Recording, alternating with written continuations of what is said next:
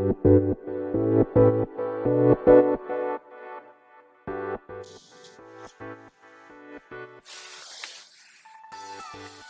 い、始まりました。本を読んでは、独り言ラジオ。私、変な髪型をしたポンコツ薬剤師こと、町田和俊でございます。はい。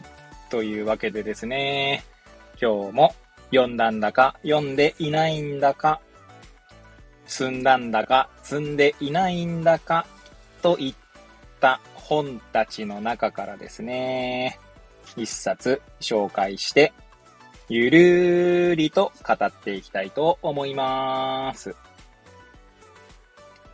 本日お届けいたします本は、未来を作る言葉、分かり合えなさをつなぐために、えー、著者はドミニク・チェンさんですね。はい。えー、こちらは、2020年1月20日、えー、初版発行ですね。新潮社から出ております。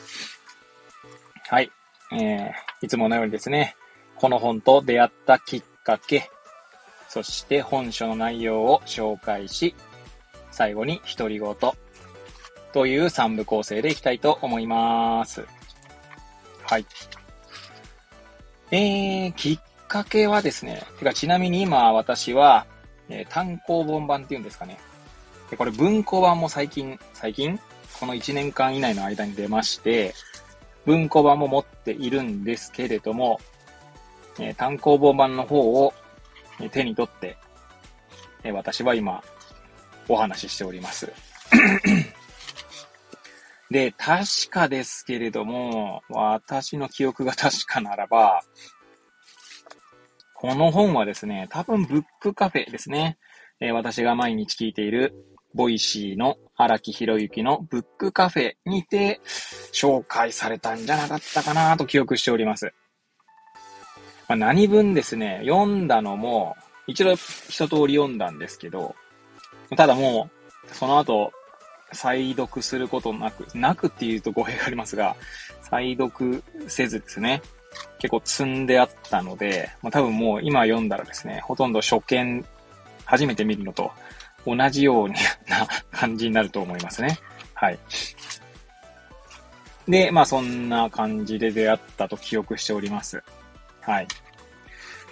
で、その後ドミニク・チェンさんの本はその後なのかその前なのか、えウェルビーイングの話というか、ウェルビーイングの本ですね。何だったっけかなちょっとタイトル忘れちゃったんですけど、それにも論考を書いてらっしゃったりとか、で、以前私の番組でも、えー、配信したことのある情報観世界という本も、えー、本にもですね、ドミニク・チェンさんの論考があったと思います。はい。そんなえー、この、まあ、ドミニク・チェンさんの本ですね。はい。で、今日はちょっとね、まあ、独り言ラジオやっていきたいと思うんですけども、では、えー、内容紹介ですね。こちらは買った時に帯があったのかも記憶してなくてですね、帯は捨ててしまったのかもしれません。どうだったかな最近はですね、買った本の帯は取っているんですけど、この時撮ってなかったのかなそれちょっと覚えてないんですよね。はい。まあ、それはさておきですね。では、じゃあ、目次の文言ですね。はい。を紹介したいと思います。で、見出しの言葉までやると結構な時間かかりそうですが、まあちょっとどうしようかな。まずですね、この本、えー、最後、これは、最後、終わるのが、すいません。206ページですね。206ページの本が、えー、全部で9章ですね。はい。に分かれております。で、その前後で、その9章の前後で、始まりと終わりの時から始まって、9章の後に最後、終わりと始まりの時というなんか洒落た作りになってますね。はい。では、まあ、見出しも読めますかね。はい。それぞれいきたいと思います。まず第1章ですね。タイトルが、混じり合う言葉。えー、そして見出しも読み上げていますね。未知なる領土と向き合う。言葉の観世界。サピア・ウォーフ仮説。言語が身体化されるとき。翻訳の不可能性。漢字とアルファベットの混交かな。言語の意識と無意識の言語。自然言語のハイブリッド。第2章、デジタルなバグ、身体のバグ。ゲーム言語との出会い。文学としてのゲーム世界。バグの幻惑。コンピュータのデバッグ。身体的なバグとの遭遇。喫音とともに、喫音とともに培う思考。不可視の表現。第3章、世界を作る言葉。死の観世界。哲学の正反合と身体の主張。パリからの強制送還。プトトン先生との出会い。非言語の表現世界へ。第4章、観世界を表現する。世界を標本化する。世界を編集する。描かれた手でもう一つの手を描く。自分だけのパターンが現れる。それぞれの観世界言語を作る。クリエイティブコモンズの運動。子供の世界の学び方。第5章、場をデザインする。場をプログラミングする。見知らぬ人々がケアを交わす場。親しみを醸成し、持続させる場。場を作る方法を作る。デジタルな筆跡をたどる。生命の時間を刻む。関係のプロクロニズム。第6章、関係性の哲学。人類学者としてのベイトソン。ナベンの祝祭に見えるもの。自然の本質へ近づくこと。関係性の言語。機械の情報と生命の情報。フィードバックが循環する。言語的なサイボーグ。生命のプロセスへ。第7章。開かれた生命。人工知能と知能増幅の歴史。使用するテクノロジーで知能が左右される。計算から演技へ。あり得たかもしれない生命。野生のシステム。開かれた進化。子から今日、友っていう字ですね。への奇跡。共生の論理。微生物との共生。なんだこれ、今日でいいのかな？あ、どっちでいいかな友のリアリティに向かう。今日かな？すいません。はい。え、第8章。対話、共和、メタローグ。メタローグの誕生。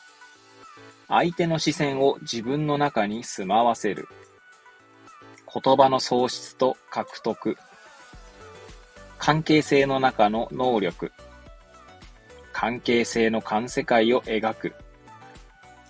非生物学的関係性の観世界。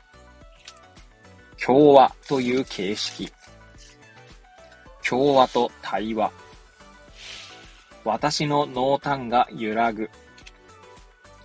言葉の共有値、過去コモンズを求めて、弔いと祝いがつながる。世界そのものとの共和。第9章、共にあるために。遺言の執筆プロセスを記録する。遺言に学ぶこと。祈りを残すということ。重なり合う最後の言葉。無言の声に聞き入る。共にあるという感覚。教材と共和。果てしないコモンズ。共有値ですね。はい。終わらない贈り物。未来を作る言葉。えー、見出しも全部読み上げました。はい。では、最後、独り言といきたいと思いますが、いやーなんか改めてですね、目次の文言を読むだけでもう一度なんか読みたくなりますよね。なりますよねとか、誰に言ってんだって話ですけれどもはい。なんか今読んでもですね、なんか新しい、うんと、当時読んだ時よりも私もですね、まあ、ビビたるものながらいろんな本を読んでいるので、また違った、なんかこの、なんつうんだろうな、体にこう残る感じっていうんですかね。当時とは違った解釈ができそうかなと思って、なんか目次の文言を読んでおりました。はい。どうですか？皆さんは再読といってこう、一度読んだ本を何度も読み返すってことはありますか？私はですね、そんなにしょっちゅうはしないんですけど、まあ、ななぜならですね、どっちかっていうと、まあ、浮気症というかですね、あの、浮気症ってあれですよ。本当の浮気はしてないんですけど、あの、本ですね。あの、本を読んで、別の本を読みたくなるっていう、新しい本をまた買いたくなるという、そういう意味での浮気症なんですけど、なんでこう、仮に読み通してもですね、なんかこう、何が残ってんだかわかんないみたいな。